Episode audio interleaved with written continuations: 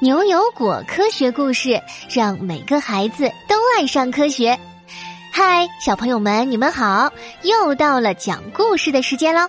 今天故事的名字叫做《爱偷懒的小王子》。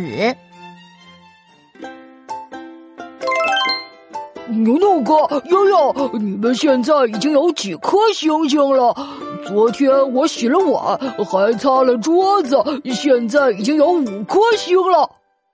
刚帮妈妈做完家务的果果兴奋地打开视频电话，忍不住和小伙伴分享自己的快乐。我已经十颗星了，我也洗了碗，擦了桌子，还浇了花呢，现在已经十一颗星了。劳动可真累啊！我讨厌扫地。听到小伙伴们已经有了这么多星星，果果忍不住有些丧气的抱怨：“果果，做家务有很多好处的。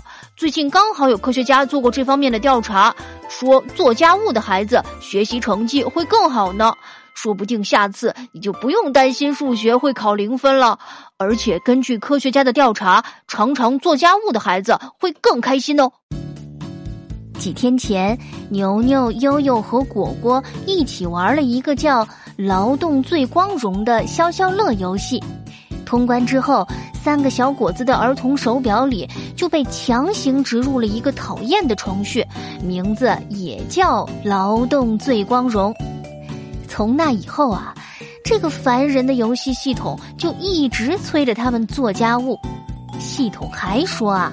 等三只小果子攒够一百颗星星，就奖励给他们一个神秘大礼包。别说攒星星了，我一开始不爱做家务，连系统送的五颗星都差点被扣光了。怎么连扫地的时候打个盹儿也要扣星星？系统可真小气！果果气愤的捏紧了小拳头。他可是受够这个催他干活的系统了，但是想着神秘大礼，果果还是决定明天帮妈妈多做点家务。两个星期过去了，三只小果子终于攒够了一百颗星，兴奋的等待着神秘大礼的出现。恭喜用户悠悠小公主、牛牛博士、大胃王果果达成本游戏最高成就，获得劳动最光荣称号。不做家务的小朋友不仅会感到不快乐，而且在学习上也容易没有自信呢。最可怕的是，可能会交不到朋友哦。希望大家继续努力做家务呀。系统的声音带着一些愉悦。可是，在三个小果子看来，听上去却欠揍极了。悠悠觉得自己被骗了，说好奖励神秘大礼，最后却只有一个荣誉称号。什么呀？说好的神秘大礼呢？怎么没有给我们？难道你是骗子吗？话音未落，三只小果子脚下就出现了一个金色的漩涡。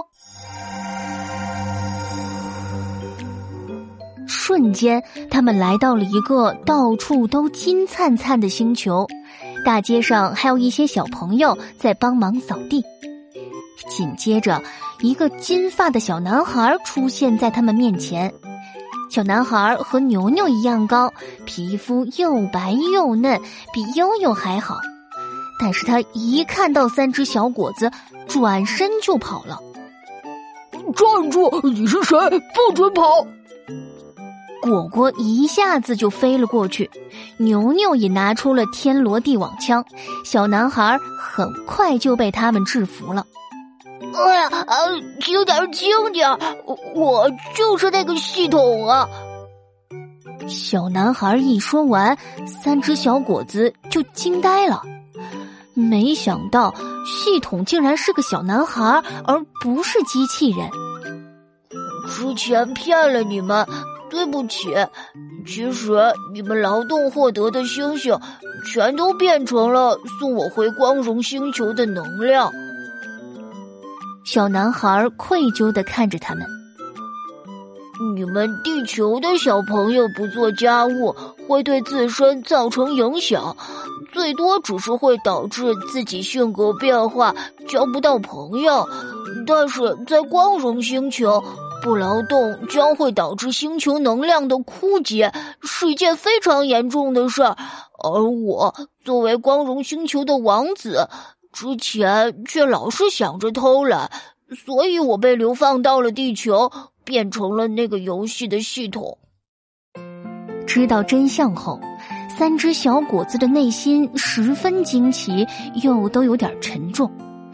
原来宇宙中还有这么热爱劳动的星球，而不劳动在那里又是那么严重的事。没关系，我不怪你。其实，在我们地球做家务对小朋友也是非常有意义的。比如在小学的时候，做家务对我们的自信心和交朋友的能力都有着重要的影响。等回到地球，我们可以把这个游戏分享给其他小朋友，让大家一起帮爸爸妈妈劳动。嗯嗯，在这两个星期里，因为有了系统的监督，我做了好多种家务呢。原来妈妈们平时都是那么辛苦的，其实和妈妈一起做家务也很开心啊！果果连忙说：“呃，呃其实我也很喜欢扫地的，没想到这些家务对我们的成长有帮助。下次数学考试我一定要考好。”听完，大家都忍不住笑了起来。